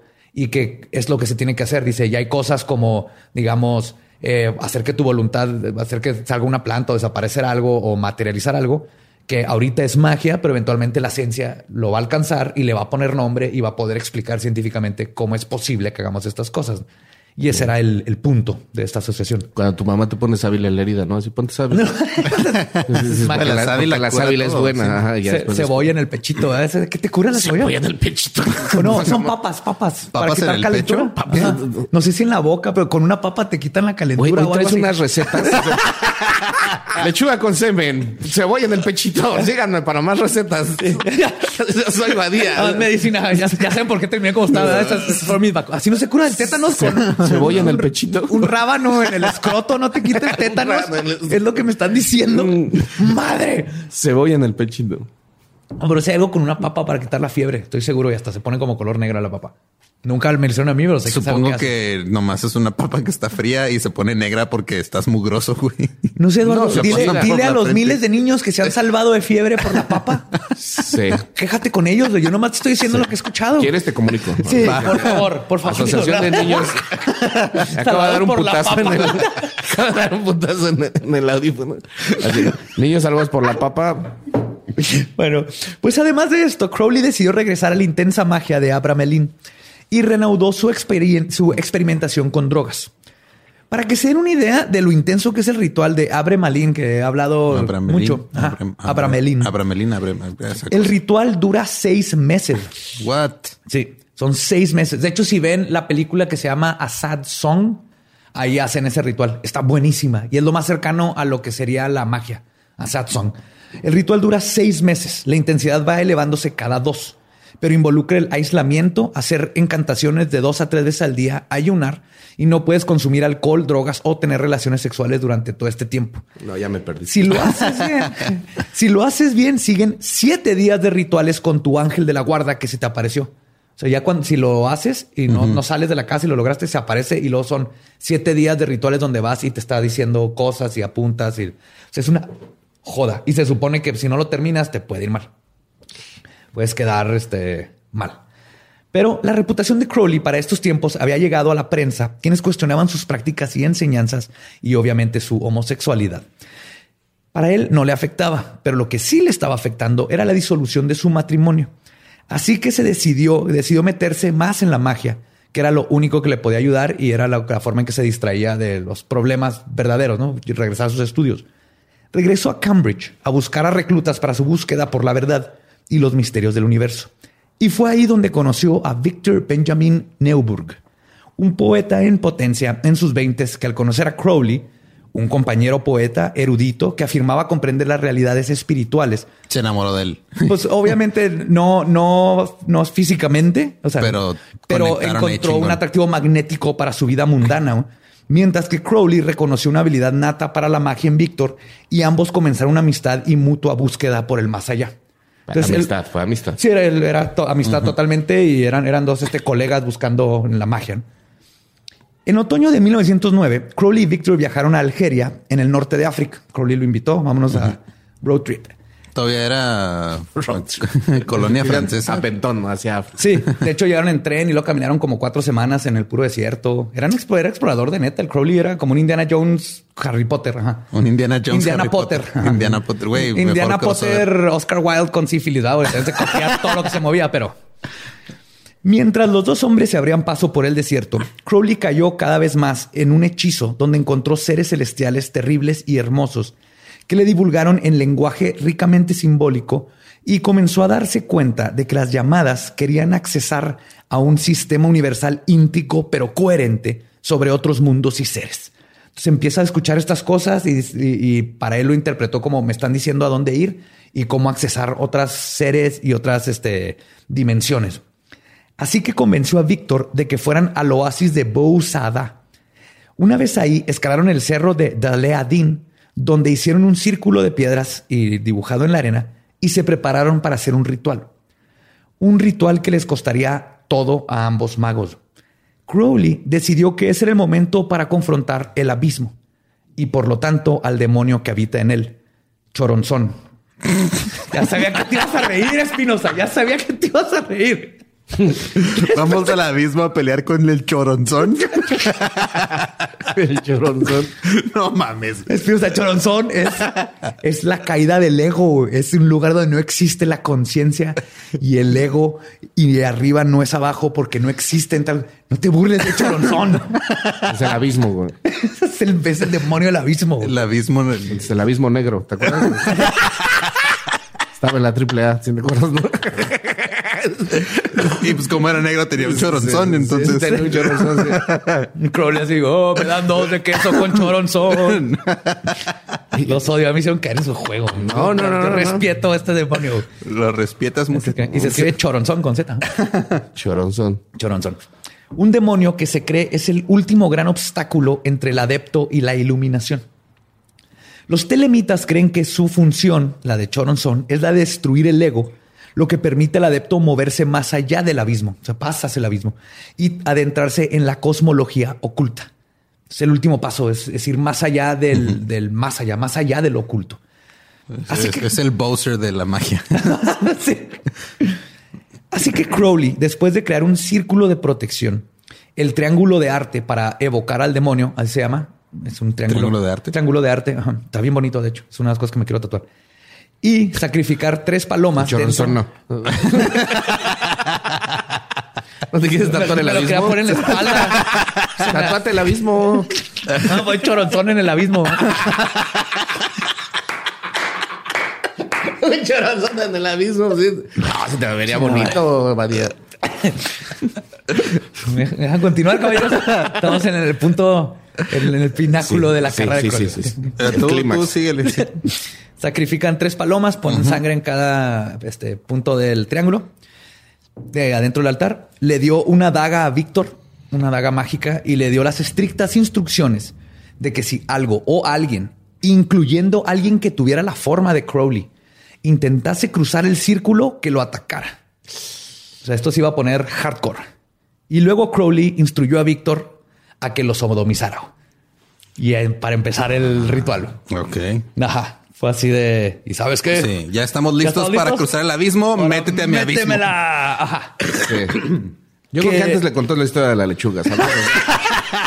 Así, mira, chavo, la, la iluminación no es fácil. ¿Es esto o lechuga con semen? ¿Qué, cómo Yo en la posición de Víctor estoy con este viejito o sea, arriba. gordito, ¿eh? arriba. O sea, ya estaba viejito gordito Crowley. Pues ya está más grande, está gordito, pelón. Y, pero una de dos, güey. Yo como lo vería con Víctor es así. A ver, este cabrón es el mero mero de Golden Dawn, de la OTO, de la AA. Tiene todo esto, es un cabrón. Entonces, o esto va a funcionar o este es el foreplay más cabrón de este vato para llevarme a Algeria, al norte de África y que me lo coja. De cualquier manera, les do this. Pero sí, Víctor para empezar ahí fue de que, what? Porque era... Era, difícil frencionarlo, ¿no? Nunca Ya había hecho eso. Nunca, pero tómala, ya está el viejito Crowley. Sí, o sea, entonces llegó. ¿Lo hicieron? Llegó Ajá. Crowley, hizo ¿qué? Su círculo de protección, puso su triángulo con las tres palomas muertas, Ajá. puso sangre, Sangre. sacó una cartulina fosforescente que decía cógeme. Let's do this. Ay. Entonces, Y unos tostilocos. pues empiezan. Porque verán, dentro de los principios mágicos de Crowley, la magia sexual toma precedente sobre todo. Justamente fue Crowley quien introdujo esta práctica al mundo occidental. Y para él, y cito, el acto sexual es un sacramento de la voluntad. Profanarlo es la gran ofensa. Toda expresión verdadera de este acto es legal. Toda supresión o distorsión es contraria a la ley de la libertad. Entonces su filosofía va... Es vamos a coger y. Tú puedes y coger ya. con quien quieras cuando quieras y nadie te puede juzgar siempre y cuando sea Consensuado. consensuado, ¿no? Y en la magia es súper poderoso porque la práctica de la magia sexual radica en usar la excitación sexual y el orgasmo como el catalizador de la visualización del resultado deseado. Si tú quieres lograr algo, la magia es que tu voluntad se haga realidad. Entonces usas ese, el orgasmo y toda la situación para imaginarte mejor lo que quieres y proyectarlo al universo. El fue. El,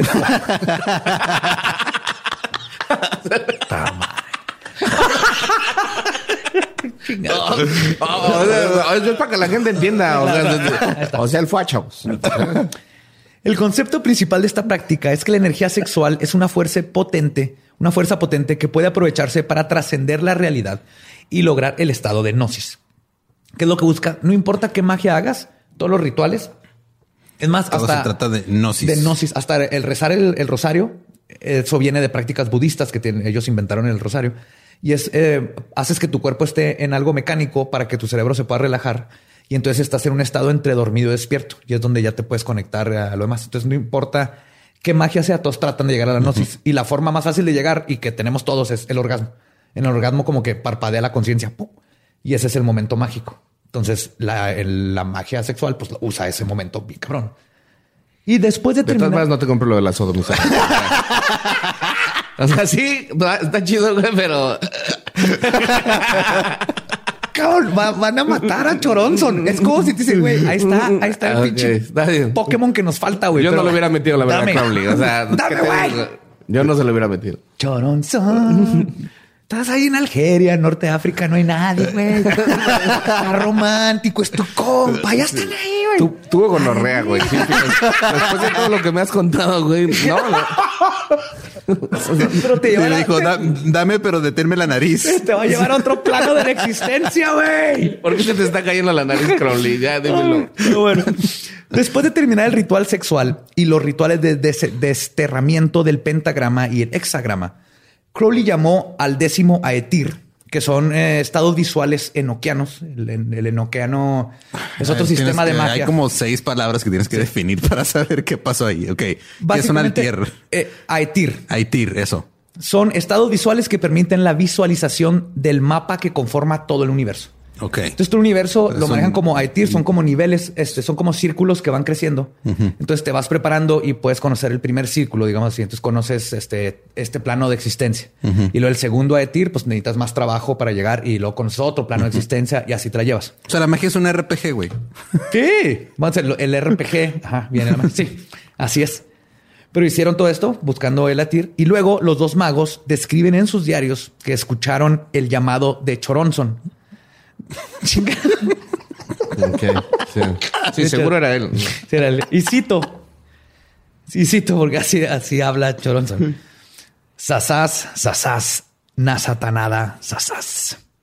Eso les digo. Ese es su llamado. Sí. Sasas, sasas, nasatanada, sasas. Que algo tiene que y ver no lo voy la a decir por tercera Algo vez. tiene que ver con la hija. Porque es que la hija se llamaba Lola Sasá. Sasá, Lola es Sasá. sasás.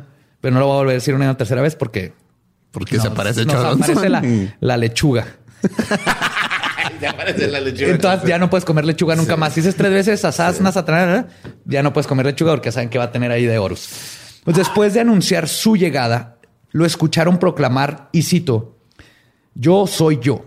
De mí viene la lepra, la viruela, la peste, el cáncer, el cólera y la enfermedad.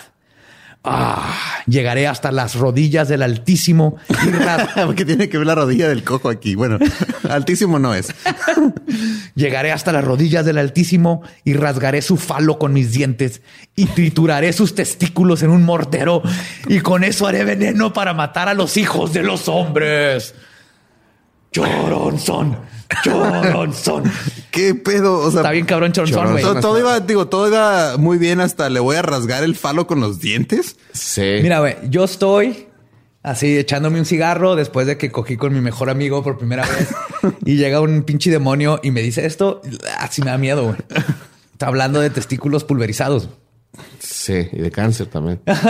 y, O sea, y la peste. Y de la peste. Está todo. Choronzón no jugaba, ¿eh? No, no, No, se anda no. con, no, no, no, no se anda con medias tintas Tiene- choronzón. Choronzón sería buen luchador de lucha libre que Sí, cada vez o que sea, entra al ring diga eso, eh, güey. Él y Abismo Negro será una pareja. Choronzón. Le voy a romper el falo. Choronzón contra el místico o contra el santo o contra el demonio azul. ¡Pum! El santo choronzón, güey. Contra el cavernario, contra Supercalo. Pues Víctor, quien se encontraba transcribiendo todo lo que sucedía, describe cómo vio materializarse a Choronzón. Primero apareció en la forma de una bella mujer a quien él había conocido en París. La mujer intentó convencerlo de que saliera del círculo. Cuando esto no funcionó, su forma cambió a la de un sacerdote y luego al de una serpiente. Poco a poco las diferentes manifestaciones del demonio intentaron tentar a los dos hombres de salir del círculo. Para los que no hayan visto mil películas de magia, los círculos mágicos, el demonio no puede entrar al círculo y mientras tú no te salgas de ahí está bien, pero te trata de sal alrededor y ya. Ajá. Básicamente. Ambos hombres se mantuvieron concentrados en el ritual, tal vez demasiado concentrados. Mientras Crowley continuaba sus oraciones y meditación, Víctor escribía todo lo que veía y ninguno de los dos vio cómo partes del círculo de protección hechos en la arena se estaban deshaciendo poco a poco. De repente Víctor cuenta cómo se vio atacado por un, y cito, hombre salvaje desnudo con feroces colmillos cubiertos de espuma y garras. Víctor lo apuñaló mientras recitaba frases mágicas de protección. Y finalmente... Sí, como, Vete a la verga, déjame. No mames, no mames. Puto, puto. Finalmente logró hacer que la criatura volviera al triángulo de arte de evocación. En el triángulo es donde aparecen los. Finalmente Crowley escribió la palabra Babylon en su anillo, con su anillo, perdón, en la arena. Y Choronzón desapareció, concluyendo la evocación. Ambos hombres quedaron exhaustos por la experiencia mágica. Sí, solo por eso. Sí. Los que Conocieron conocieron. terminar la experiencia mágica. Sí, ah, pásame un cigarro, Víctor. Ahora, escribir Babylon con el anillo después de haberlo estado usando está.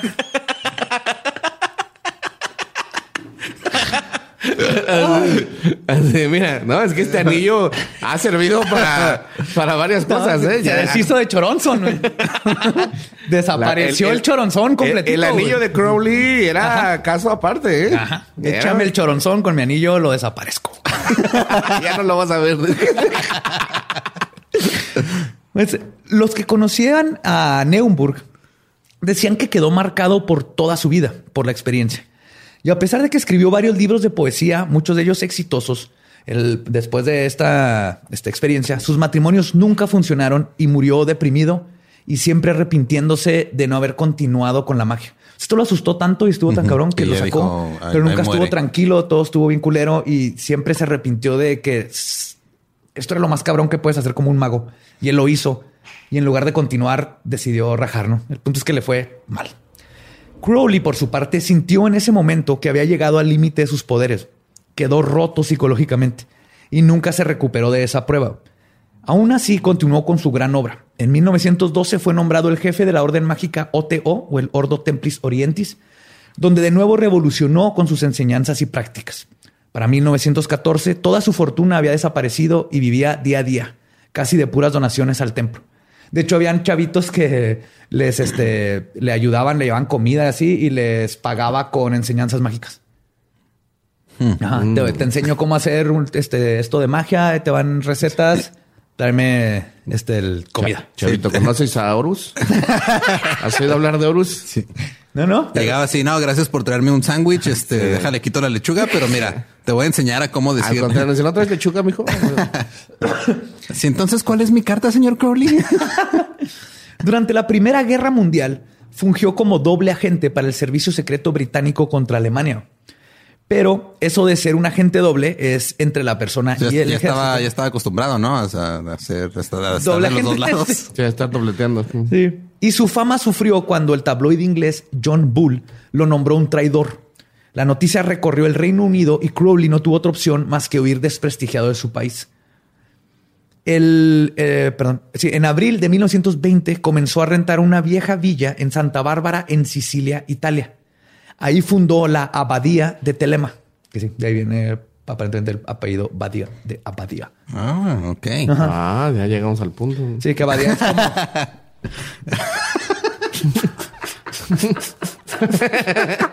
Ah, ok, ya entendimos, sí. Por eso quería saber sí. Entonces se va, se tiene que ir de Inglaterra y se va a Italia.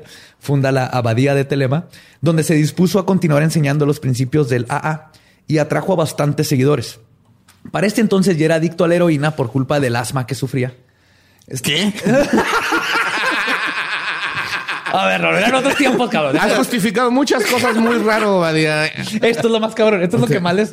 No, el, el pedo es que tenía, siempre tuvo muchos problemas con los pulmones y había una medicina. ¿Y no le pasaron la cebolla por el pecho y tuvo que inyectarse heroína? No me conocía, cabrón. Eso de la papa lo inventaron los mexas, güey. Todo era tan no. sencillo, con tantita papa en el pecho. mira. Pero no, heroína, heroína. Sí, lo que pasa es que tomaba una medicina que le ayudaba con el dolor y las molestias, pero era de Alemania. Y después de la Primera Guerra Mundial hubieron muchos pedos y ya no llegaba la medicina. Se empezó a recurrir a la heroína para quitarle los dolores porque le dolía muy cabrón. Acuérdate, aparte en esos tiempos le restaban heroína a los bebés. O sea, era, era medio heroína y cocaína era de para todos. Morfina para todos también. Ajá. Pero se Estaba empezó a poner muy mal y muy adicto. Dentro de la abadía de Telema, educaba y forzaba a sus acólitos a practicar magia sexual. Algo que no le gustaba a todos. Nunca los forzaba, pero así que pues la lección de hoy es que me coches. Entonces, ¿te quieres sacar un 10? Se van O- a llevar tarea, chavos. Ajá. Entonces, muchos era así de que Sí. ahí te guacho. ¿Te y quieres sacar iba. un 10? Ponme en 4. Sí, sí, eh, oye, te vas a ir extraordinario, ¿qué crees? Sí, va a ser oral. ¿Saben qué? examen. ¿Saben qué? E- Este, ¿qué les parece? ¿Qué les parece si este examen lo hacemos en grupo? Ustedes tres, vengan para acá. Examen sorpresa. Denme. sí, muchos decían que no, pero pues obviamente eh, habían cosas ahí muy raras y muchos hombres que estaban ahí que tenían que sodomizar a Crowley como parte de sus prácticas mágicas no eran muy fans. Otros sí entendían así como que, bueno, whatever. Pero posteriormente una joven telemita llamada Raúl Loveday se mudó a la abadía, un joven, perdón, con su esposa Betty May. Entonces Raúl Loveday y Betty May se mudan. Mientras Loveday se dedicó a Crowley, May lo detestaba a él y a la vida en la comuna. Loveday fue obligado a beber la sangre de un gato sacrificado y luego Crowley le exigía- les exigía cortarse con navajas de afeitar cada vez que usaban la palabra, el pronombre yo. No puedes hablar de yo en la magia es algo, no, no, debes referirte a ti como yo, que es parte del ego. ¿no? Un día, por órdenes de Crowley, Loveday bebió de un arroyo local contaminado, lo que le hizo que desarrollara una infección hepática que resultó en su muerte en febrero de 1923. Entonces, o fue el agua o fue los pinches sangre de gato de calle que se encontraron muerto, pero el punto es que se murió. Al regresar a Londres, May contó su historia a la prensa y de nuevo la publicación John Bull tomó la historia y proclamó a Crowley y citó el hombre más malvado del mundo. Y, y citó un hombre que nos gustaría colgar.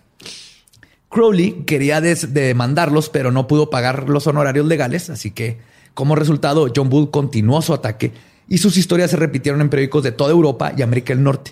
Finalmente la noticia llegó al gobierno fascista de Benito Mussolini, quien se enteró de las actividades de Crowley en su país y en abril de 1923 recibió un aviso de deportación que lo obligó a abandonar Italia. O sea, Crowley estaba tan cabrón que Benito pinche Mussolini lo corrió de su país. güey. Recuérdame que hizo Mussolini. Ok. Esta moda de deportación continuó por varios países, incluyendo en Nicaragua, donde intentó vivir un tiempo. es que ya de que te corran de Nicaragua también está muy Sí, cabrón, güey. sí, ya. Se lo echaron. Crowley nadie lo quería. güey. Su reputación estaba por los suelos y ningún gobierno lo quería cerca. Cuando comenzó la Segunda Guerra Mundial, Crowley intentó ofrecer sus servicios a la División de Inteligencia Naval de Inglaterra, pero ellos ya no querían saber nada más del hombre más malvado del mundo. Aparte, a todo el mundo lo conocía, no iba a servir de, Venado. y para abril de 1944 regresó a su país de origen y se estableció en el pueblo de Netherwood, donde siguió educando a nuevos practicantes. Rediseñó el tarot junto con el artista visual Lady Frieda Harris, llamándolo el TOT, el tarot de TOT, que es el mejor y el único tarot que deben de aprender a leer y que deben de leer y estudiar, porque se estudia, no se lee, y se interpreta, no se lee. Pero, eh, y eh, este fue el primero de diciembre de 1947. El hombre más malvado del mundo y la gran bestia 666 murió de bronquitis crónica a sus 72 años. Porque no le pasaron la cebolla del pecho. No le-. Sus restos fueron cremados y sus cenizas fueron enviadas a Hampton, Nueva Jersey, en los Estados Unidos. ¿Por qué? Ahí estaba su viejo amigo, amigo y líder de la OTO, Carl Germer. Entonces se, se fueron con él. ¿Quién las enterró en su patio? Ah, mira. Entonces, donde sabemos, ahí sigue en un patio en Nueva Jersey los restos de, Crowley. Y así concluyó la vida del mago y ocultista más importante del siglo XX, quien revolucionó la magia, rompió con los tabús victorianos sobre la sexualidad y pavimentó el camino a que se cuestionaran las prácticas arcanas y ritualísticas, generalmente dominadas por pocos, para hacer de la magia algo personal y al alcance de todos. Gracias al trabajo que comenzó Crowley se aprendió que la magia nos da un contexto de empoderamiento y un sistema de apoyo para atravesar las experiencias más oscuras y complicadas de la vida, aunque solo sea por diversión, curiosidad y experimento. Y que no hay nada más liberador y creativo que formar relaciones con cosas que no existen. Y con eso, antes de concluir, los dejo con las famosas palabras de poder de Aleister Crowley, que yo digo siempre antes de cualquier función o cosas importantes, y que estas palabras las dijo Alan Parsons el inventor de la propulsión de cohetes que los llevó a la luna. Iopan, Iopan, Iopan. Que son muy parecidas a las de un treintañero con gastritis, que es Río Pan, Río Pan, Río Pan. Y esa fue la historia de Alistair Crowley, la Que bestia. ahora yo, mira, también me gusta esto, los simbolismos y eh, estas cuestiones. Y, y entonces de repente digo, es Chrome Lee, Stan Lee. O sea, Chrome Lee, Stan Lee, ahí hay algo. Ahí hay algo, son los grandes sí, hombres que han marcado vida. Sí, a ti te marcó Chrome Lee y a mí. Pero no sé si Stan Lee alguna vez me pediría. Ya no como lechuga, pero Pero, oye, qué interesante con... imagínate con- estar con Stan Lee ahí en una montaña y luego te dice el viejito así, mira, güey, vamos a, vamos a evocar a Spider-Man, pero... No, yo me refiero a Stan Lee. Stanley. ah, que Porque es Crowley, Stanley. ajá. yo me fui con Stan Lee. No, Nada no, que no, ver. Stan Lee. Güey, ¿En serio eras, eras fan de Paco? Pues no me dejan juntarme No, con ustedes. No, no, soy, soy muy, ¿Todavía? muy fan ¿Sí? de, Paco. de, de Paco, sí. Tal, vez, tal vez Stanley. algún día deberemos hablar de su vida. ¿Será? Eh, Espero que pase. Un día debes abrir una puerta, ¿sabes? Como dimensional, tem- espacio-temporal. Y Y, y- volvernos ¿no? a juntar y, y a- y Sí, hacer vamos. otro, otro episodio. Sí, estaría padre hacer eso, así como juntarnos. Pero que nos regreses así como en el tiempo y que digas, ay, mira, nos vemos más Le, jóvenes. le movemos a- y le movemos poquito al audio para que se vea, se escuche así como de antes. Exacto. Exacto. Y con público en vivo. ya. Como Sí. transmisión AM, ese- así. Ese es como mi sueño. Pues espero te haya gustado. No, ya conociste a Alistair Crowley. Ya, ya, ya lo conocí. Fíjate que ya después que lo ibas mencionando, como que decía, ah, sí, sí, ya. Sobre todo, ¿sabes la anécdota de la lechuga? como que yo ya la había oído. Sí, y, y- y no, la verdad, la verdad, padrísimo. Toda esta, cuesta, esta cuestión del espiritismo visto desde una manera cientificista está, está muy, Está muy, muy chida, padre. Y es muy, que muy interesante. eh, ha sido como la raíz de la magia. El- la alquimia se convirtió literalmente en química, la astronomía en astrología, Al revés. Y este, la medicina viene de todo esto. Y la magia siempre ha sido esta parte que ha buscado eh, nivelar las cosas y que comprendamos mejor el universo. No más que lo, lo agarran como siempre gente. Y Crowley fue otros que sacó y dijo, hey, hay que liberarnos. A él le tocó esta época victoriana y la magia fue parte de lo que liberó los tabús y todo esto mientras buscaba Sí, más en- del entiendo- universo. ¿no? Entiendo que la magia son, son como cosas que todavía no están comprobadas, pero se manifiestan de determinada manera. Sí, o, o encontrar las cosas que todavía ni siquiera se conocen. Exacto. Que la ciencia todavía está muy atrás de, de llegar. Entonces Crowley, a pesar de que sí era una persona muy tóxica y se tenía sus issues, pero eh, lo que hizo en la magia sí fue algo que, que revolucionó muchísimo. No teníamos magia caos y todas estas este, nuevas ramas de todas estas prácticas. Sí, sin Crowley no habría saga de Harry Potter. Entonces, yo me lo sigo imaginando igual. No se lo saben, sí, qué bueno. Ustedes no vieron el Director's Cut donde Dumbledore lleva a Harry Potter de una torre y le dice: Harry, quiero que veas a Choronzón. Examen final. Pero Examen primero, final, déjame me levanto. Sí, sí, esa, Esa, es la parte que, que no vimos. de, ajá, le editaron de la Pero película. creo que viene en un Blu-ray ¿eh? como material extra. Ahí, ahí viene. Es parte de. Ahí viene. En fin. Chavos, siempre un placer venir aquí a Juárez y hablar de, de magia. Claro. De magia y Muchas, de, muchas gracias de- de- por, por estar aquí. Por primera vez, Por sí, sí. primera vez. un que- honor que- tenerte. qué bonito. No, hombre, y gracias por la invitación. De verdad, qué bueno que ya por fin se me hizo grabar un capítulo con ustedes. Excelente. Digo, cualquier cosa que tengas pendiente de eventos, cosas Eventos, cosas. este, redes, todo, absolutamente. eh, Eh, tomando en cuenta que hoy es este miércoles 4 de marzo. Hoy es miércoles 4 de marzo. Entonces, este, hay rutina prohibida en el 139 allí en Ciudad de México. Yo espero que ahorita ya estén esté lleno. agotados los, los boletos. El 28 de marzo estreno mi nueva rutina Este, entonces también por si le quieren, por si le quieren caer. Y seguramente hay shows en este mes. Ah, importante. Ok, está bien, mi película se estrena, es la premier mundial en el Festival de Guadalajara, este, a finales de marzo durante, durante el festival. Ah. Ok, está bien, ojalá puedan, puedan ir a verla, si no en el festival, ya después en su estreno en, en cine. Pues redes sociales, La Hora Feliz, todos los martes. Todos los martes la, la, la hora feliz en el canal del Cojo Feliz y eh, síganme en Twitter como Te Amo Tío Robert y en Instagram como Tío Robert guion bajo. Facebook, ya, la neta ya ni uso de Facebook, pero si quieren también por allá. Pero pues ahí está. Y pues a nosotros nos pueden seguir en todos lados como arroba leyendas podcast. Ah, nos vemos mañana en los premios de Spotify. Ay, mañana hay que Ah, correr sí, porque cierto. mañana Sí, ya, tenemos ya nos tenemos que ir, Sí, ya sí, sí. tenemos que volar como en, en ya. Sí. Vámonos, vámonos corriendo a los Spotify Awards. Ojalá, ojalá ganen alguno, menos en el que estamos nominados los dos. y lo gane.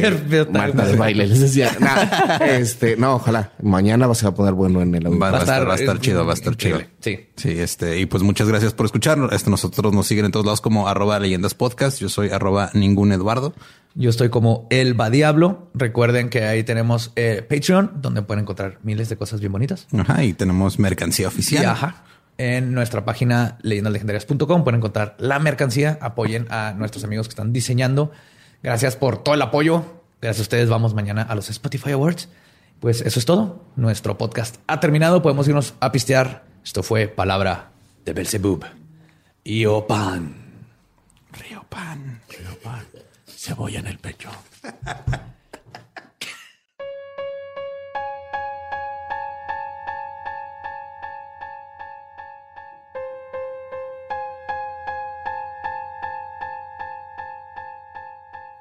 Ese fue Alistair Crowley. Mr. Crowley. A todos los telemitas, de nuevo, sé que faltó mucha información, pero era un episodio. Necesito como seis para hablar de todo lo que tiene que ver con Telema y la Aurora Dorada y la magia en general y Crowley.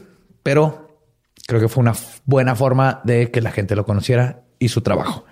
El gran es. trabajo de la bestia. Gran trabajo pedirle a gente que te sodomice.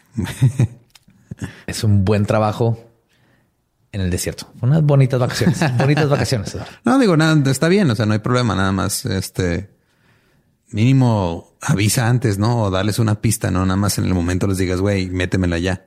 O sea, es un poquito de, no sé, digo, Le, le faltó foreplay. Digamos le así. faltó- Foreplay. en fin. Este, bueno, vamos a pasar a platicar un poquito de lo que ha pasado en las noticias últimamente. Eh, y pues no sé si se han enterado, pero este próximo lunes, 9 de marzo, va a pasar algo. Bien chingón. ¿Saben qué va a pasar? ¿No saben qué va a pasar? Les platicamos rápido. El 9 de marzo es algo que ha estado circulando mucho y que incluso nos han pedido que hablemos un poco de eso. Es el paro nacional de mujeres. Eh, ¿Qué significa eso? Es, no sé si vieron una película que hizo Eduardo Palomo hace unos años que se llamaba Un día sin mexicanos.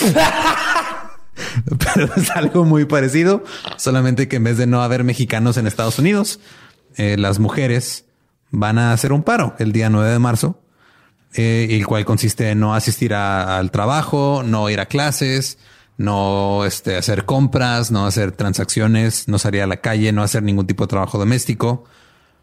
Y obviamente eso viene por una razón y la razón es pues que sigue habiendo muchísima violencia de de género, porque y- sigue es el 2020 y seguimos todavía peleando por causas que hace 20, 30 años, 40, 50 años empezaron a, Mm, yo creo que desde, desde que la historia existe, no. eh, los griegos y por allá estaban tal vez un poquito mejor. El punto es que llevamos demasiado tiempo con esta chingadera y creo que es tiempo de que, como dicen, si seguimos haciendo la misma cosa una y otra vez esperando resultados diferentes, Qué pendejos. qué pendejos. Básicamente Y eso. necesitamos esto y se va a hacer y qué chingón y era hora. Y este también para, para hacerles darse cuenta de que no es algo nuevo, eh, les queremos compartir eh, un, un pequeño dato. En 1975, el 24 de octubre, en Islandia, eh, se hizo un paro muy similar. Estamos hablando de 1975. Tenía poquito que salió la píldora anticonceptiva. 45 años, hace 45 años en Islandia pasó algo similar. ¿Y qué fue lo que pasó? Fue que las mujeres lideradas por organizaciones, este, tanto no gubernamentales, asociaciones civiles, grupos de mujeres, Claro. decidieron hacer un paro, hicieron una huelga, no fueron a trabajar, no fueron a, no, no, no, no hicieron sus labores domésticas que se esperaban de ellas cada año. ¿Y por qué no lo hicieron? Pues porque querían tener los mismos derechos No que debería digas tener todo ser humano. Pero. ¿cómo se les ocurre, Eduardo? Y dime, todo, todo, todo valió madre, ¿no? No sé, pero para la gente que está diciendo que ay, no es que para qué hacen esto, no va a servir de nada, bla, bla, bla. ¿Saben qué pasó en Islandia? El año siguiente se, le- se legisló, se hizo ley la paga igualita- igualitaria, equitativa, como le quieren decir. O sea, la misma paga por el mismo trabajo, porque seas mujer o seas hombre, eres una persona que está haciendo el mismo trabajo y por lo tanto debes recibir Estás la misma trabajando. remuneración. Estás trabajando, güey. Pero lo, lo importante es eso, que aquí en México es como un shock y están así, que qué hacemos y qué no hacemos y la entre bromas y asociaciones y todo se quiere colgar y no va a funcionar. Y luego he visto memes de yo como mujer no apoyo el movimiento porque habla es no mamen, ni siquiera es algo nuevo, es algo necesario. Que se hizo en el 75 que funcionó. ¿Por qué? Porque rompieron con el establecimiento, rompieron con el status quo y nos toca en México. Y por eso es bien importante que todos le entren, que las mujeres hagan este el, el paro y entre ellas se apoyen y hagan todo ese día es de ustedes. Sí, creo que los lo- hombres que- nomás no se metan. Así de pelada, Ajá, es güey. lo que No yo iba a decir. metan. Ajá. O sea, lo, lo- lo mejor que podemos hacer nosotros es no estorbar. Llevamos estorbando miles de años. Ya no hay que estorbar, güey. ¿Saben qué pasó cinco años después del paro en Islandia? Islandia el- eligió a la primer presidente mujer en todo el mundo, güey, en 1980. Y dicen que, ay, no, esto no va a cambiar nada. Claro que cambia todo. Y creo que eh, no estoy seguro si es Islandia, pero te, creo que ahorita tienen un primer ministro que es este. Pingüino, verga. mapache. No, es este. Es lesbiana con su esposa y ya es. Nadie dice nada. Nadie ni, ni siquiera le dicen ah, es el primer ministro lesbiana. No sé si es Islandia, pero está por ahí. El punto es de que ya se cambió la mentalidad de la gente. Es que ahí empieza.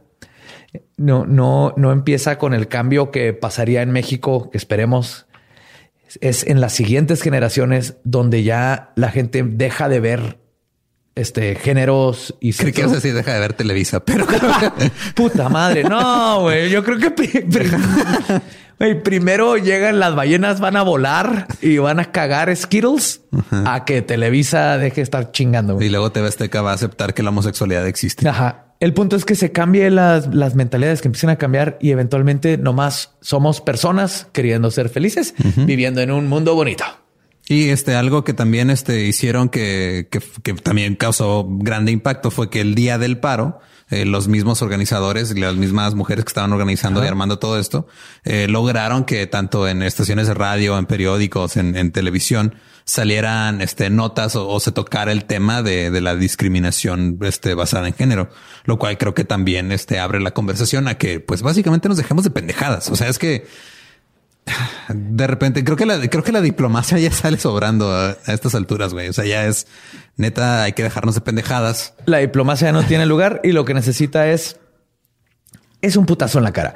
Como sociedad necesitamos un putazo en la cara y este es el primer así putazo bien puesto en la cara que tiene que venir de ustedes.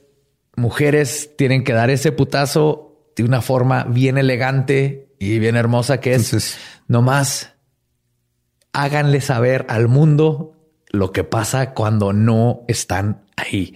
No tienen idea, no tienen idea de lo que puede pasar. Al menos que sepan de esta cosa donde ya tenemos idea de lo que podemos lograr. Exacto, ya hay precedente y en serio, este mujeres, ustedes hagan lo que tengan que hacer el 9 de marzo y hombres y personas que no apoyan el movimiento, quítense del camino mínimo. Y compren unas No dos o tres latas de frijoles enlatados porque es lo que van a comer ese día, cabrones. Así es. Y pues bueno, este muchísima suerte. Esperemos que eh, esto haga, logre algo. Sí, y más que suerte tienen todo nuestro apoyo. Vamos a estar no estorbando, haciendo nuestra parte para ayudar. Como siempre, sabemos que este tipo de movimientos sociales no solo son importantes, sino que son necesarios para empezar a hacer un cambio social y mental para que las próximas generaciones vayan trascendiendo todos estos estigmas, ¿no? Que tenemos años y años nada más repitiendo y repitiendo y repitiendo. Así es. Y, vamos si alguien tiene una duda, nomás rápido, eh, eh, no pierden nada. No, los que tienen duda de si funciona o no, no pierdes nada. Se hace y si cambia, cambió y si no, se intentó.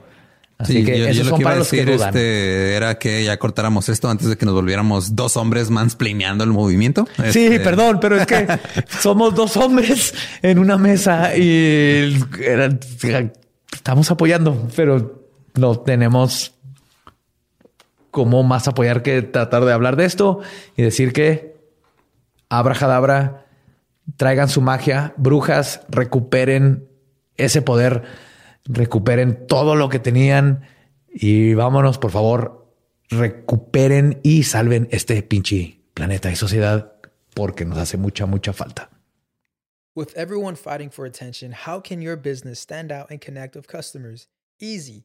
Get Constant Contact. Constant Contact's award winning marketing platform has helped millions of small businesses stand out, stay top of mind, and see big results fast. Constant Contact makes it easy to promote your business with powerful tools like email and SMS marketing, social media posting, and even events management.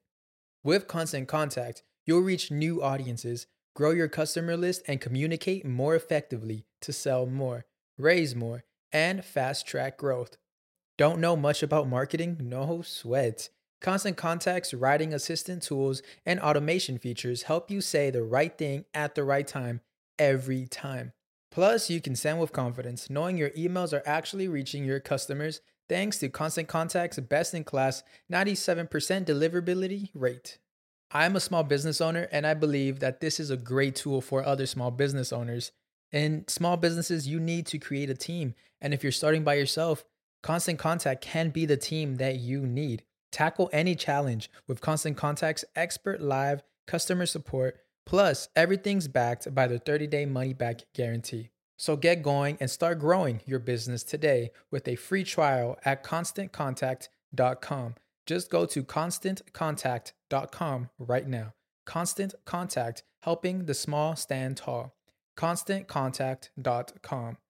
Hey guys, it is Ryan. I'm not sure if you know this about me, but I'm a bit of a fun fanatic when I can. I like to work, but I like fun too. It's a thing. And now the truth is out there. I can tell you about my favorite place to have fun Chumba Casino. They have hundreds of social casino style games to choose from, with new games released each week. You can play for free anytime, anywhere. And each day brings a new chance to collect daily bonuses. So join me in the fun. Sign up now at chumbacasino.com. No purchase necessary. Group. Void were prohibited by law. See terms and conditions. 18 plus.